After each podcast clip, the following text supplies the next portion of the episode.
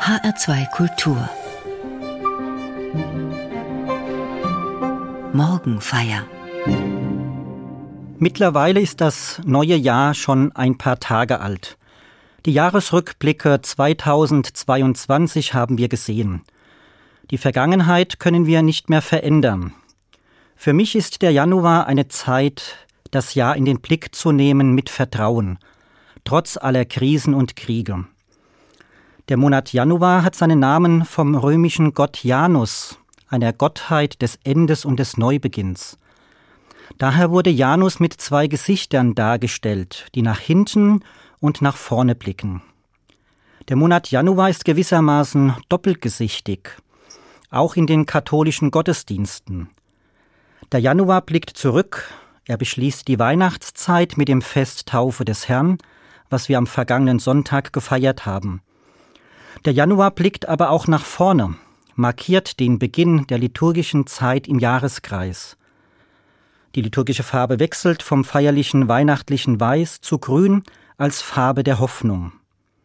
Die hoffnungsvolle Farbe tut mir gut und begleitet mich in diesen turbulenten Zeiten. Wie der doppelgesichtige römische Gott Janus blicken wir im Monat Januar auf Vergangenes zurück während wir schon die Zukunft begrüßen. Ein Monat des Übergangs. In den Kirchengemeinden finden zurzeit wie in den politischen Gemeinden Neujahrsempfänge statt.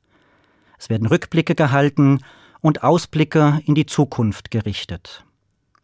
In manchen Darstellungen hält Janus in der rechten Hand einen Stab, in der linken aber einen Schlüssel, das Symbol seiner Macht. Der Schlüssel ist ein starkes Symbol für die Jahreswende und den Monat Januar. Der Schlüssel heißt für mich, wir können das Alte abschließen und uns aufschließen lassen für das, was kommen wird, uns öffnen für das Neue.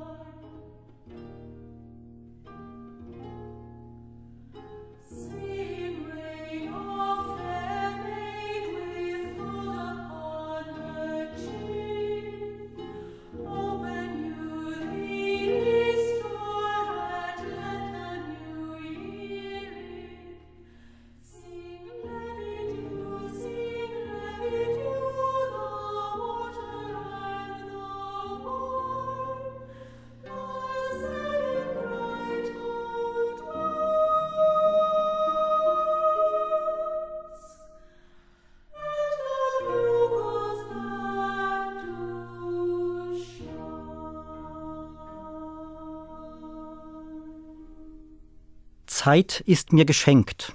Das steckt sogar schon in dem Wort Datum.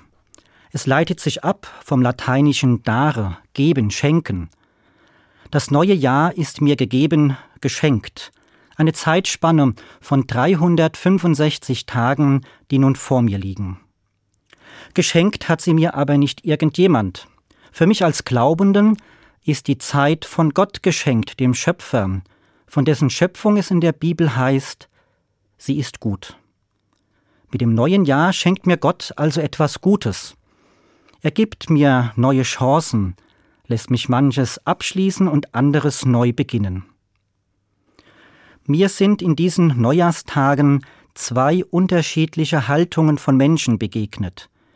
Die einen schauen dem neuen Jahr mehr sorgenvoll entgegen, die anderen mehr erwartungsvoll. Wenn etwas neu beginnt, wünschen wir einander Gutes.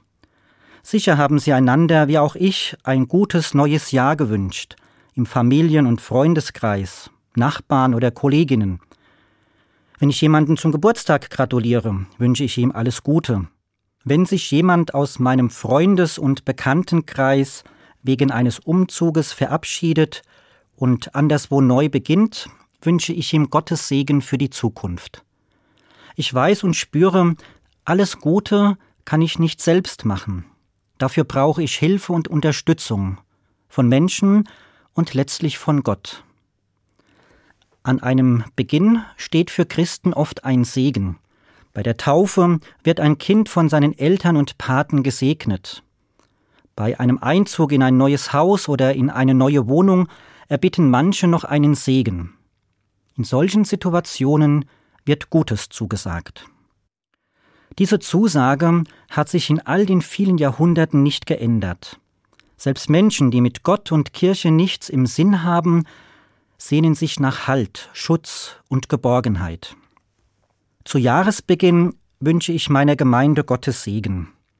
Im vergangenen Jahr hat ein Gemeindemitglied zu mir gesagt, es tut gut, das neue Jahr mit dem Segen Gottes zu beginnen. Mir gibt diese Zusage Halt und Schutz und ich spüre, dass Gott mir Gutes schenken will.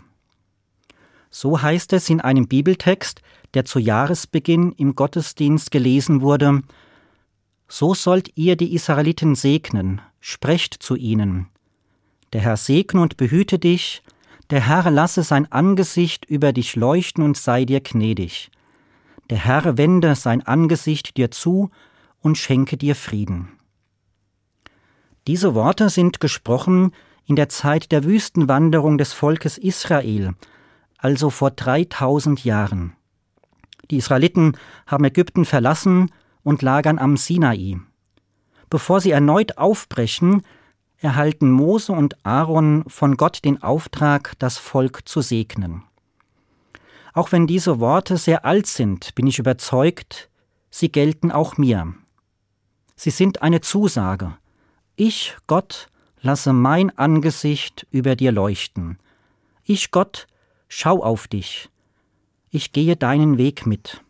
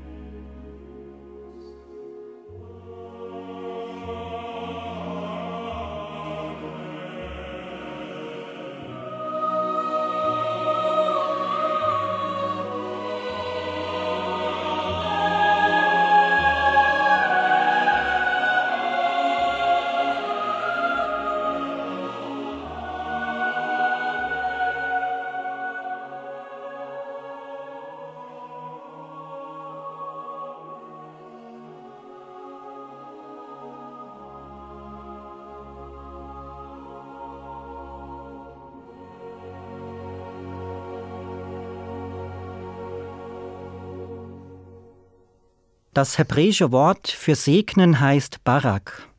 Seine Grundbedeutung ist weit. Sie meint, Gottes Lebenswirklichkeit möge uns erfüllen. Alles, was wir zum Leben, zum Wohlergehen und zu unserem Glück brauchen, möge uns gegeben werden. Vor allem alles, was wir nicht selbst schaffen, sondern uns nur schenken lassen können. Mir fallen dazu einige Beispiele ein. Die Gewissheit zu spüren, dass ich beheimatet bin.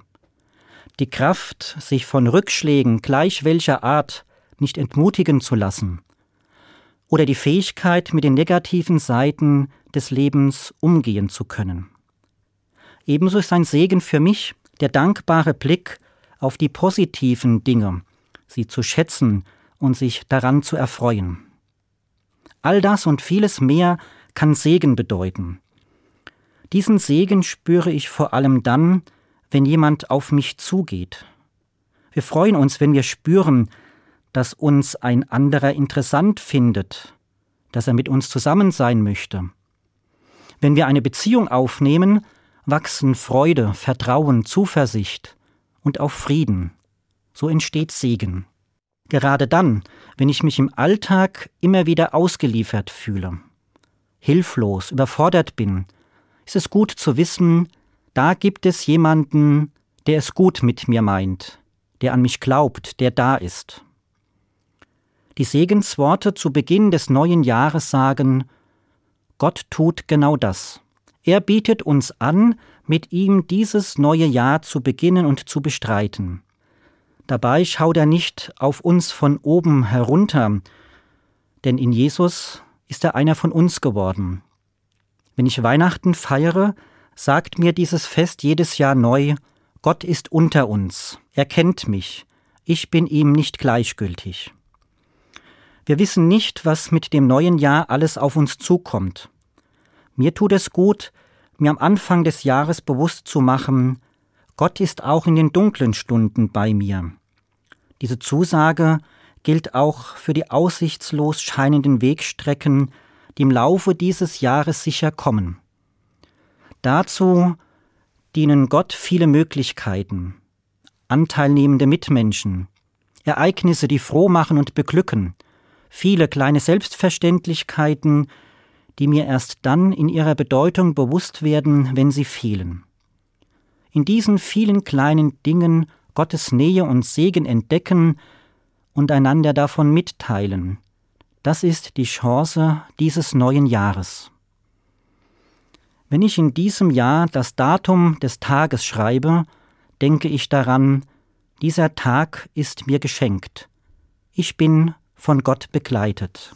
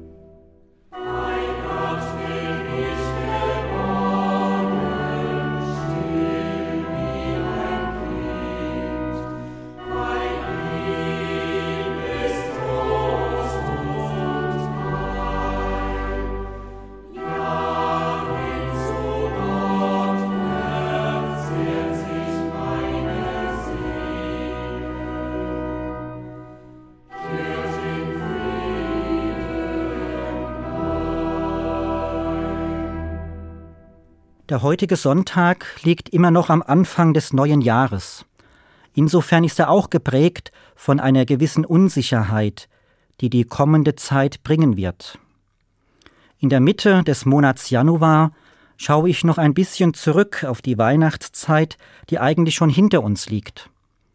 In manchen Kirchen bleiben die Krippen und Weihnachtsbäume bis zum 2. Februar noch stehen, dem Fest Maria Lichtmess. An diesem Tag leuchtet die weihnachtliche Botschaft noch einmal auf, wenn in den Gottesdiensten erinnert wird, wie Maria und Josef ihren neugeborenen Sohn zum Tempel bringen. Aber spätestens Mitte des Monats Januar nehmen uns die Herausforderungen von Arbeit und Familie wieder voll in Beschlag. In diese Situation hinein hören wir heute in den katholischen Kirchen den Bibeltext über Johannes den Täufer, der uns Jesus als den Sohn Gottes vorstellt. Dieser Johannes ist die vielleicht stärkste Persönlichkeit an der Schwelle vom alten zum neuen Bund. Er bildet den Übergang zum Wirken Jesu und zu seiner Botschaft. Johannes erzählt von Jesus, den er ankündigen soll, dessen Bote er ist. Johannes weiß, er selbst ist nicht die Hauptperson, sondern nur Vorläufer. Er weiß, dass einer nach ihm kommt. Aber wer das nun genau ist, davon hat Johannes keine Ahnung. Und nun also das erste Zusammentreffen zwischen den beiden, zwischen dem Vorläufer und dem, um den es wirklich geht. Von diesem ersten Kontakt wird rein gar nichts berichtet. Wir erfahren nichts, worüber sich die beiden unterhalten haben. Ganz schlicht heißt es im Bibeltext, in jener Zeit sah Johannes der Täufer Jesus auf sich zukommen. Johannes hat Jesus nicht gekannt, aber er hat ihn erkannt. Als es darauf ankommt, da erkennt Johannes den Menschen, um den es hier wirklich geht, und er weiß, was er zu sagen hat. Dieser ist der Sohn Gottes. Eine großartige Bibelstelle zu Beginn des Jahres, die mir sagt, es ist entscheidend wichtig zu erkennen. Wie wichtig das ist, den richtigen Moment wahrnehmen und wissen, wann der Augenblick gekommen ist, in dem ich etwas tun muss. Johannes hat Jesus nicht gekannt. Er wusste zwar, dass einer nach ihm kommt, aber er hatte ihn noch nie zuvor persönlich kennengelernt. Und jetzt, als Johannes Jesus irgendwo am Jordan sieht, geschieht das Unglaubliche. Johannes erkennt den Menschen, auf den es ankommt. Johannes gehen die Augen auf und er tut das einzig Richtige, das er in diesem Moment tun kann, er weist auf Jesus hin. Das klingt zunächst ungewöhnlich. Brautleute erzählen mir manchmal etwas Vergleichbares, wenn ich sie frage, wie und wann sie den Entschluss gefasst haben zu heiraten. Ja, wir kannten uns schon viel früher, seit der Schule. Aber erst später hat es gefunkt. Das ist der Moment, in dem es einem wie Schuppen von den Augen fällt. Plötzlich wird aus der Klassenkameradin, aus dem alten Bekannten ein anderer Mensch. Ein Mensch, den man heiß und innig liebt. Wann und warum es einem manchmal wie Schuppen von den Augen fällt, können Brautleute nicht erklären oder beschreiben. Plötzlich ist er da, der zündende Funke. Von außen betrachtet ist alles wie vorher, aber mit den Augen des Herzens gesehen ist alles anders geworden. So ist es auch in dem Moment, in dem Johannes auf Jesus zeigt und ihn als Sohn Gottes erkennt. Es ist wichtig, den richtigen Moment zu erkennen. Manchmal, da stehe ich wie dieser Johannes am Ufer des Jordan und weiß, dass da doch einer kommen muss. Ich habe die Zusage, dass mir Jesus sein Mitgehen zugesagt hat, und zwar in allen Höhen und Tiefen des Lebens. In den Hochzeiten, in denen es mir gut geht, aber besonders auch in den nicht so guten Stunden, in denen ich seine Nähe besonders brauche. Ich weiß, dass er, Jesus, da ist, aber manchmal, da erkenne ich ihn einfach nicht. Es ist, als ob ich blind bin für seine Gegenwart, als ob er zwar irgendwie da ist, aber ich ihn einfach nicht erkennen kann. Es hilft, wenn ich gerade in solchen Zeiten und auch jetzt zu Beginn des Jahres auf Johannes den Täufer schaue. Er hat Jesus auch nicht persönlich gekannt, aber er hat Jesus erkannt, als er vor ihm stand. Und so darf auch ich Jesus erkennen, wenn er vor mir steht. Das ist sein Versprechen, das er gegeben hat, auch in diesem Jahr. Die Aufgabe, die bleibt, ist, ihn zu erkennen. Ihn zu erkennen, wenn er mir begegnet, in den liebevollen Gesten meiner Mitmenschen, ihn zu erkennen, wenn Menschen um einen geliebten Mitmenschen weinen, wenn sie Trost und Halt suchen. Als Christ glaube ich, Jesus ist da, er schenkt mir seine Gegenwart. Aber ich muss auch den richtigen Augenblick erkennen, den richtigen Riecher besitzen für seine Nähe. Das nimmt mir niemand ab. Diese Achtsamkeit für den Moment, Gott zu erkennen, darf und muss ich selbst immer neu einüben, Tag für Tag. Mir hilft dabei, am Ende des Tages mich zu fragen, wo habe ich heute die Nähe Jesu erfahren und gespürt?